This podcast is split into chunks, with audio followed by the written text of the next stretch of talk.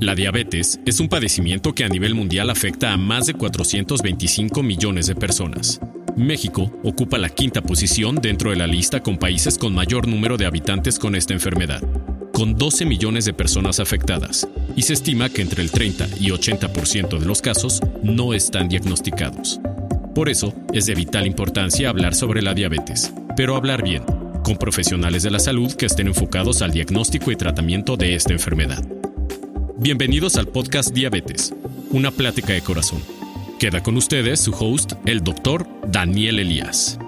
Número de aprobación PPJ-ARMX 0684. Consulte a su médico. Agosto 2020.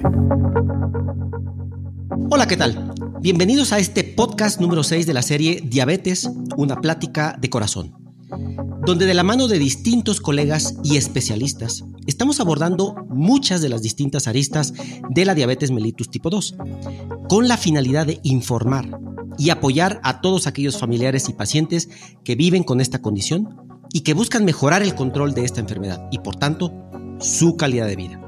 Yo soy Daniel Elías, médico internista, endocrinólogo y director médico del Instituto Metabolia. El riñón es uno de los órganos vitales de nuestro cuerpo es una máquina perfecta que tiene múltiples funciones, siendo probablemente las más importantes la eliminación de los productos de desecho que nuestro cuerpo produce debido a su funcionamiento, así como también la eliminación del exceso de agua de nuestro cuerpo. Sin embargo, la diabetes descontrolada puede causar daño en los riñones. Si estos filtros que limpian nuestra sangre se dañan y dejan de funcionar, los desechos y los líquidos se acumulan en la sangre en lugar de, salir del organismo. Para que aparezca este problema, habitualmente deben de pasar muchos años. Es por ello que el fallo en los riñones suele traducir un descontrol de los niveles de glucosa de forma crónica y un tratamiento inadecuado por largo tiempo. Frecuentemente este daño comienza a ocurrir mucho antes de que aparezcan los síntomas. Es por ello que las personas con diabetes deben someterse a pruebas periódicas para detectarla.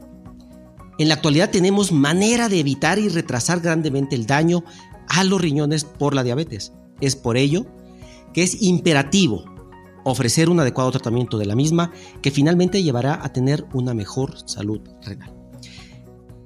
En el episodio de hoy exploraremos la relación que existe entre la diabetes tipo 2 y el daño en los riñones, también conocida como insuficiencia renal. Para ello tengo el, enorme gusto de darle la bienvenida a la doctora Olinka Vega Vega. Ella es médico egresada del TEC de Monterrey, con una especialidad en medicina interna y una subespecialidad en nefrología por el Instituto Nacional de Ciencias Médicas y Nutrición, Salvador Subirán, así como una maestría en ciencias médicas por la UNAM. Podría yo decir mucho más sobre la formación académica de la doctora Olinka, pero para mí es más importante decir que ella es una gran colega y amiga mía.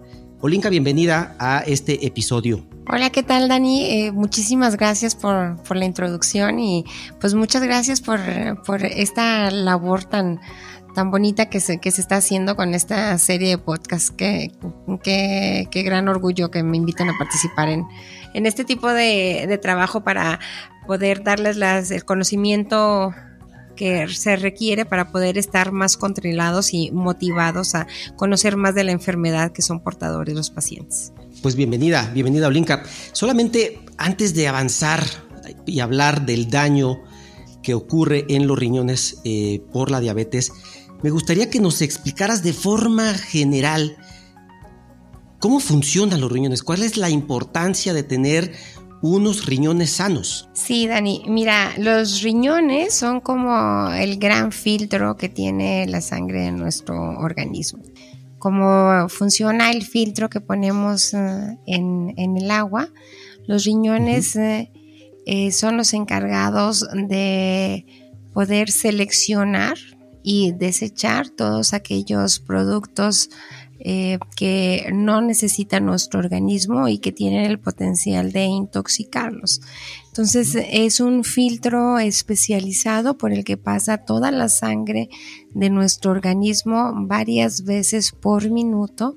Y esta parte de especialización del riñón la decimos así porque el riñón es capaz de, eh, de detectar cuáles son los uh, productos que sí requieren nuestro organismo para poder funcionar, como son las proteínas, las vitaminas, los elementos de la sangre y retenerlos en la sangre y poder seleccionar aquellos que son productos de desecho o que son las toxinas que resultan del metabolismo de los nutrientes. Todos por el hecho de estar vivos estamos produciendo toxinas continuamente y estas toxinas las sacamos por la orina, por las heces, por el sudor. Entonces el riñón es el que se encarga de seleccionar estas toxinas y sacarlas por, por la orina, así como el exceso, el exceso del agua. Ahora bien, cuando este filtro por cualquier causa o enfermedad sistémica, una de ellas la más importante probablemente en cuanto a número de casos como es la diabetes, se enferma, el riñón pierde esta capacidad de seleccionar qué es lo propio y que requiere nuestro organismo y qué son las toxinas y lo empezamos a retener. Y eso es cuando empieza a aparecer la insuficiencia renal. Ok, y solamente, Olinka, solamente los niveles altos de glucosa debido a una diabetes descontrolada generan este daño en, los riñones o qué más nos puede generar este daño en los riñones? Eh, bueno, a nivel mundial, eh, la principal causa de insuficiencia renal crónica y que se requiera diálisis por mucho es la diabetes. Y en nuestro país, por supuesto que aplica lo mismo. O sea, la, la diabetes es la principal causa de insuficiencia renal crónica a nivel mundial y a nivel nacional. Solo para que nos demos una idea, en en una unidad de hemodiálisis, 6 de cada 10 pacientes que se encuentran en hemodiálisis, la causa de esta, la enfermedad renal es la diabetes. Sin embargo, pues no es la muchísimo, es, es, escandaloso. Claro. Es escandaloso porque aparte es una complicación de la diabetes que sí que es prevenible. Claro. Entonces, esto lo que refleja es una falta de de un tratamiento y de un seguimiento este adecuado, ¿de acuerdo? Porque como ya bien lo dijiste tú en la introducción, esta complicación pues no se da de un día a otro. Esta complicación generalmente llegamos a insuficiencia renal crónica cuando el paciente tiene al menos de 20 a 25 años de ser diabético. No probablemente de que él se conozca diabético, pero sí de que ha empezado este, la, la enfermedad a, aparecer en su organismo. Y lo triste o lo preocupante de esto es que generalmente nuestros pacientes no solo tienen diabetes, sino también tienen otras enfermedades que contribuyen a que la complicación renal aparezca de forma prematura. Y esto es la hipertensión, la hipertensión también este, se presenta o complica el funcionamiento renal. La otra es la obesidad, ¿de acuerdo? Y otras que también se presentan en conjunto con la diabetes, sobre todo en la población mexicana, pues son los componentes del síndrome metabólico, como es el ácido úrico alto, los colesterol y triglicéridos altos, por mencionar las más importantes. Claro, el problema es que todas estas enfermedades, todas estas comorbilidades, como, como también le, conocemos, son bastante frecuentes en el paciente con, con, diabetes, ¿no? Habitualmente viene como, vienen como en un como, como en un conjunto, ¿no? Así es, es un combo. y, es el como, como el combo mortal de nuestro paciente diabético, sobre todo en población mexicana, porque tristemente la diabetes no se presenta de forma aislada, sino se presenta pues como parte del síndrome metabólico, que es diabetes, hipertensión, dislipidemia, hiperuricemia y obesidad o sobrepeso. Entonces, eh, si una es mala, pues el conjunto de todos estos factores es peor. Entonces, de ahí la importancia es que, pues que, que nosotros nos estemos revisando aun cuando nos estemos, aunque nos sintamos bien, de acuerdo que nos revisemos para que en dado caso de tener estas enfermedades, pues diagnosticarlas de forma oportuna, o sea, con de forma más temprana posible. Eh, y, bueno, y una vez diagnosticadas, pues sí, eh, tomar todas las medidas, tanto médicas como dietéticas y estilo de vida, que sean necesarias para evitar a largo plazo las complicaciones como es la afección renal. Claro. Y todas las personas con diabetes van a desarrollar enfermedad renal, porque a veces los pacientes a veces son un poco fatalistas y cuando se hace el diagnóstico de diabetes, van debutando con diabetes, muchas veces creen que ya es una declaratoria de muerte, ya es una, ya se ven en, un mes eh, conectados a, un equipo de, diálisis, este, o que ya tuvieron un infarto, o que ya tuvieron una complicación como una amputación de alguno de los, de, los pies. Eh, entonces, ¿realmente a todas las personas con diabetes les va a dar un, fallo renal? No, no, no. Sí, eh, creo que es, una pregunta buenísima porque definitivamente, ¿no? Eh, sí tendemos como culturalmente a dramatizar todo. Eh, sin embargo, creo que es bien importante que, tengamos en cuenta que, no, no todo el mundo va a desarrollar enfermedad renal crónica secundaria a diabetes. Sabemos que del 20 al 25%, o sea, más o menos una cuarta parte de los pacientes que tienen diagnóstico de diabetes van a desarrollar alguna complicación renal. Eh, que ahora, para saber qué tipo de paciente es el que va a desarrollar una complicación renal, pues sabemos que hay una predisposición genética, sin embargo, no es la principal causa.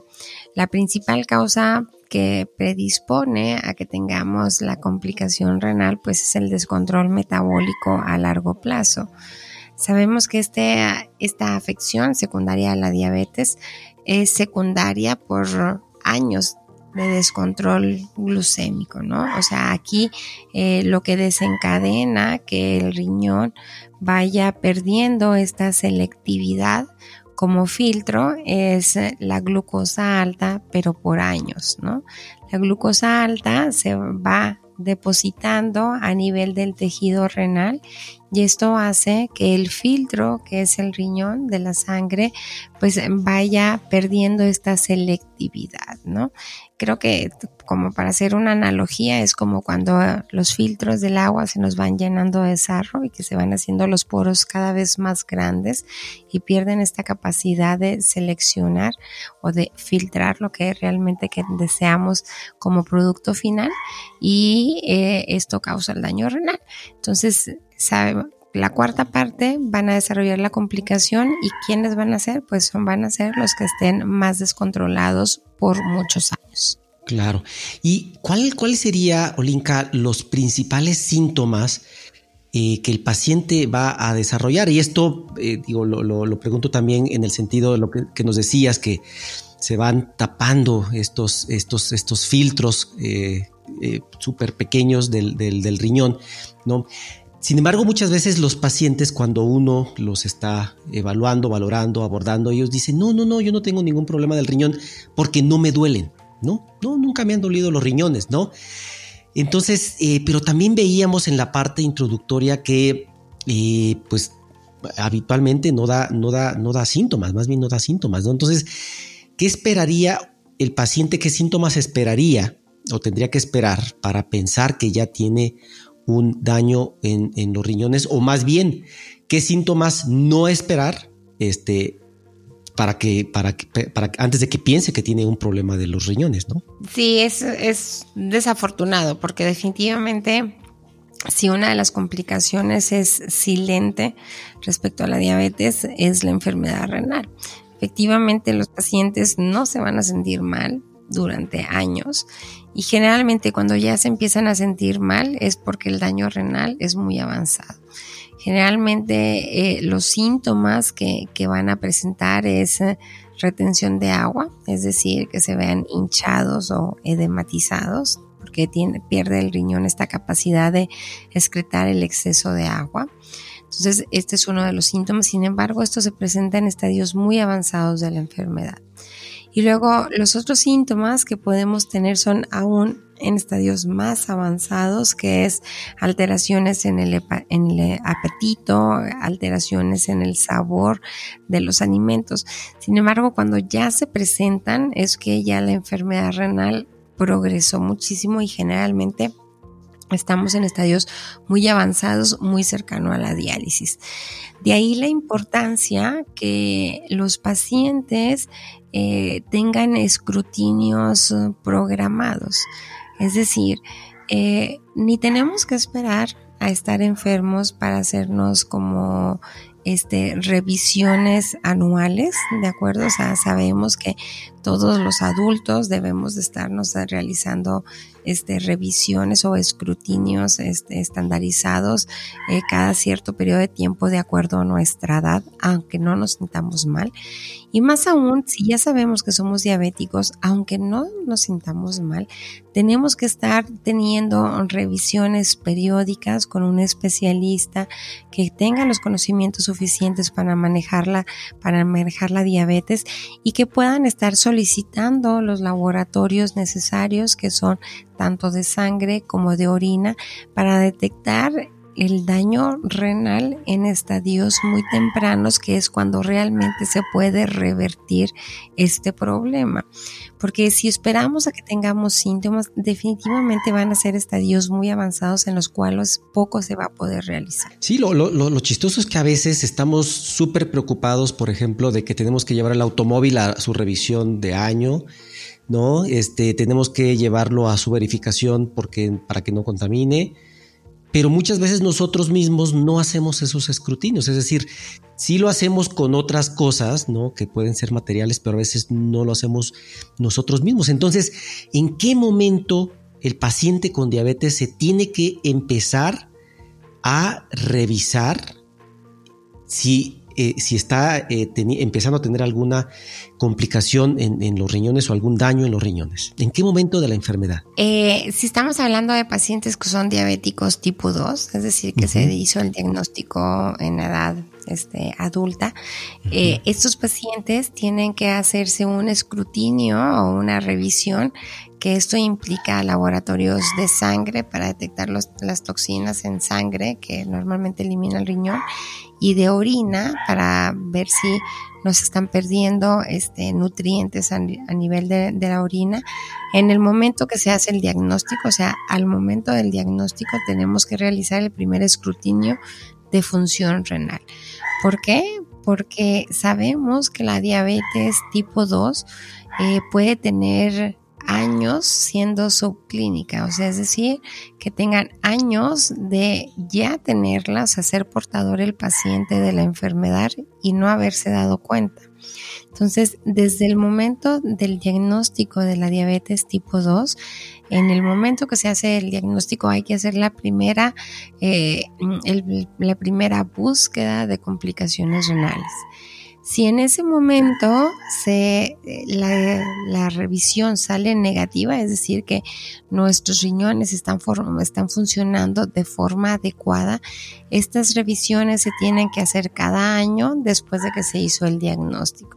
Entonces, es decir, si un paciente cinco, tiene cinco años de diagnóstico de ser, de ser diabético, debe tener al menos cinco revisiones ¿sí? de la función de sus riñones, lo cual tristemente eh, pocas, pocos pacientes realmente este, tienen, tienen acceso o, acceden a hacerse este tipo de, revisiones para detectar de forma oportuna pues complicaciones. Entonces, lo cual eh, nos sugiere que estamos llegando tarde, es decir, habitualmente cuando demostramos que el paciente tiene ya un daño en los riñones es porque lleva pues mucho tiempo descontrolado y también pues mucho tiempo padeciendo este, este problema.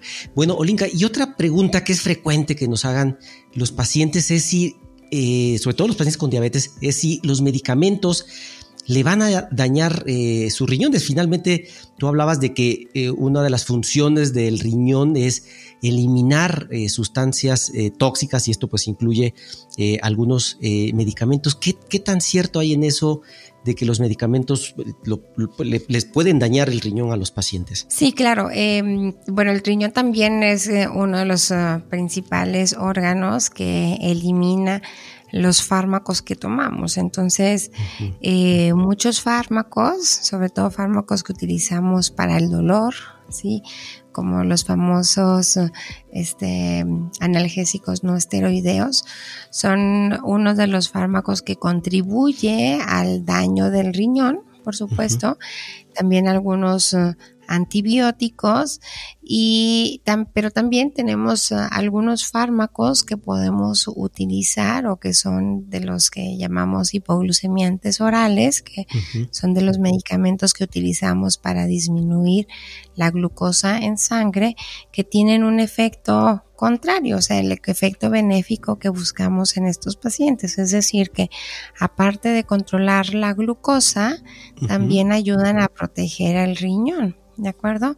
Entonces, sí tenemos que estar muy al pendiente, por eso todos los pacientes no se deben de automedicar, ¿ok? Siempre tienen que sus fármacos o los fármacos que estén consumiendo sean autorizados por un, por un médico que sepa de su enfermedad de base y también, pues, en los pacientes que son diabéticos y sobre todo los que tienen todos los componentes del síndrome metabólico, pues buscar utilizar en la medida de lo posible eh, pues estos fármacos hipoglucemiantes orales que contribuyen a mejorar eh, el funcionamiento renal en los pacientes diabéticos. Claro, y que a lo mejor tal vez no, no se tienen que eliminar totalmente por el riñón, ¿no? Y entonces aunque el riñón esté eh, digo, algunos medicamentos para controlar la glucosa que sí se tienen que eliminar por el riñón, pues tal vez buscar algún medicamento que no tenga ese mecanismo para que finalmente no vaya a generar algún, algún, algún problema, ¿no? Así es.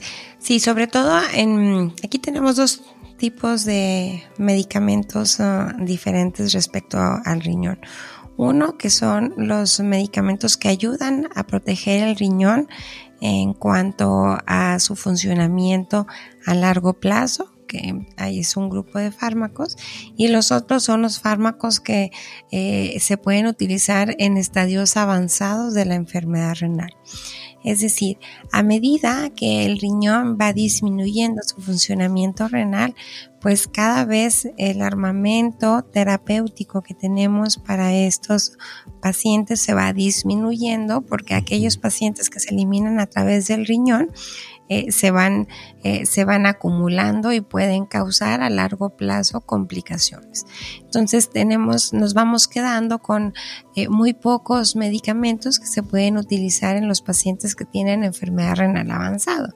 Uno de ellos es un medicamento que conocemos que es de los pocos hipoglucemiantes orales que se pueden utilizar en todos los estadios de la enfermedad renal y que no requieren de ningún tipo de ajuste de su dosis, es decir, que es la misma dosis si su, si su riñón está funcionando al 80% o si está funcionando a un 20% y que ya tiene una enfermedad renal avanzada. Olinka, si, si hiciéramos un checklist de, de, acciones que el paciente con diabetes debería de, hacer para evitar un daño en, en los riñones, ¿Qué, incluiría este checklist aparte del control de, la diabetes que ya hemos mencionado? Es decir, tener niveles de, glucosa, tal vez glucosas de ayuno entre 80 y 130, una hemoglobina glucosilada por debajo de 7.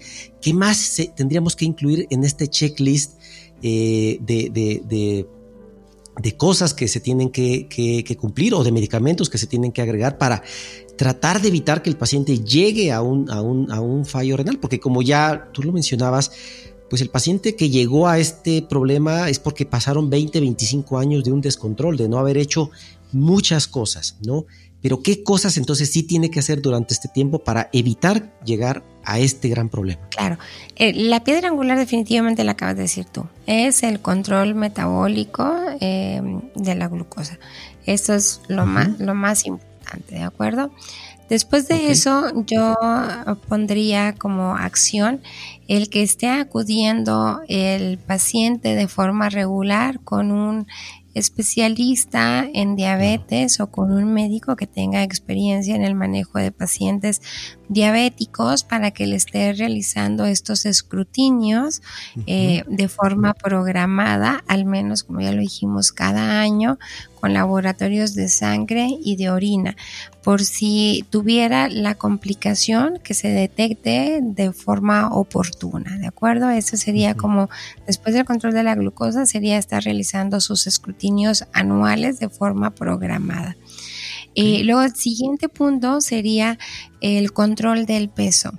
Eh, el solo el ser tener sobrepeso o tener obesidad es un predisponente a desarrollar enfermedad renal crónica, es decir, hay enfermedad renal crónica secundaria a la obesidad. Entonces, si tenemos obesidad y aparte diabetes, pues está peor, ¿no? Entonces, también aparte de tener el control de la glucosa, también tener el control del peso. Entonces, esa sería la tercera. La cuarta, que va muy de la mano con todo el control metabólico del paciente es tener un control estricto de la presión arterial.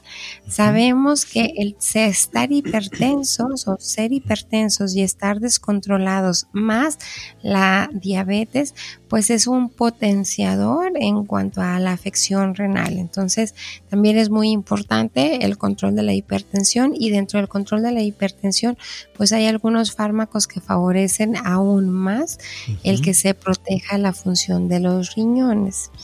Ese sería como el cuarto punto. El quinto punto sería el control metabólico también del ácido úrico. El ácido úrico también eh, sabemos que aumenta no solo el riesgo de enfermedad renal, sino también el, riesgo de enfermedad cardiovascular, al igual que los otros factores. Entonces, también es otro de los puntos que luego a algunos de los médicos eh, se, les puede, se les puede pasar. Entonces, también los, los pacientes estar atentos y en sus chequeos o en sus escrutinios anuales, pues estar siempre verificando los niveles de ácido úrico. Y creo que también, no menos importante, es el control del, del colesterol y los triglicéridos, que no es infrecuente que tengamos todos estos componentes eh, del, síndrome metabólico. Y finalmente, pero no menos importante, pues son los, los, cambios del estilo de vida. Eh, el seguir consumiendo eh, cigarros, o sea, fumar el tabaquismo también es otro progresor de enfermedad renal. Entonces, todo paciente que es diabético ya debería tener prohibido este, el seguir con un tabaquismo, tabaquismo activo y pues tener siempre una actividad em, física programada también es parte de las, de las recomendaciones para tener un riñón sano. Y hablando también un poquito de este, de este dramatismo que hablábamos hace un rato, también me, ha tocado eh, algunos pacientes que se les descubre eh, que ya tienen un grado de daño de riñón, ¿no? Este, que sus riñones tal vez ya están trabajando al 50%, al 40%, y, y muchas veces entran en una depresión terrible, ¿no? Porque ya también creen que ya está todo, eh, ya se acabó todo, que, ya en, unos días eh, van a tener que dializarse. Este, ¿Hay posibilidad todavía de tratar a estos pacientes, aunque ya tengan un daño, digamos, leve, moderado, este, de sus riñones y evitar eh, llegar a algo tan, algo más, más avanzado como un, como una enfermedad renal, una enfermedad del riñón ya terminal? Sí, claro, me encanta tu pregunta porque definitivamente es el punto de estos escrutinios anuales. El punto de estos escrutinios anuales es detectar la enfermedad renal lo más temprano posible porque en estadios tempranos o moderados podemos revertir ese daño renal. Cuando ya no lo podemos revertir es cuando el paciente ya progresó y ya tiene un funcionamiento renal debajo de 30. Debajo de 30 generalmente el objetivo es nada más que no aumente el daño renal. Sin embargo, cuando un paciente tiene una enfermedad renal que tiene un funcionamiento mayor del 30%, generalmente esta enfermedad eh, se puede detener o incluso entre más temprano se detecte se puede revertir. ¿De acuerdo? Entonces tenemos varios tipos de prevenciones en cuanto a enfermedad renal. La prevención primaria, que es aquellos pacientes que no tienen ninguna complicación renal todavía y están bien controlados, pero los queremos seguir controlando por siempre y ahí vamos a evitar que la desarrollen. Entonces esa es prevención primaria. La prevención secundaria es aquellos que ya tuvieron una alteración renal secundario al descontrol de la diabetes, ¿de acuerdo? Pero que está en estadios muy tempranos. En estadios muy tempranos esta, esta complicación renal se puede revertir. Generalmente esta complicación renal de estadios tempranos es cuando empieza a aparecer proteínas en la orina. El paciente aquí no se siente mal, no se siente hinchado, no está con la presión alta, no está con los niveles de toxinas en sangre altas, pero ya está perdiendo glucosa y proteínas por la orina. Esta, este perfil de pacientes, que es cuando tenemos una enfermedad renal leve, de acuerdo de afección leve, si lo detectamos en este momento, lo más probable es que si el paciente tiene buen apego a su control glucémico, si utilizamos fármacos este, que tienen la capacidad de mejorar el funcionamiento renal, bajan de peso, se controla la presión arterial, podemos revertir estas complicaciones renales tempranas a que desaparezcan. Entonces, realmente es bien importante este mensaje para todos uh, los pacientes que nos escuchan, porque es la, forma de motivarlos más importante que sí se realicen sus escrutinios anuales, que si llegaran a presentar una complicación de forma temprana a nivel renal, esto se puede revertir. Claro. Por supuesto. Pues Olinka, se nos acabó el, tiempo. Hemos estado realmente encantados de escucharte. Eh, agradecemos infinitamente eh, que nos hayas compartido eh, pues todos tus, tus, tus, conocimientos que tienes a este, a este respecto. Creo que es una información sumamente útil para nuestra audiencia y no sé si quisieras darnos algún último punto de vista. Sí, claro, muchísimas gracias, Ani, como siempre, pues un placer.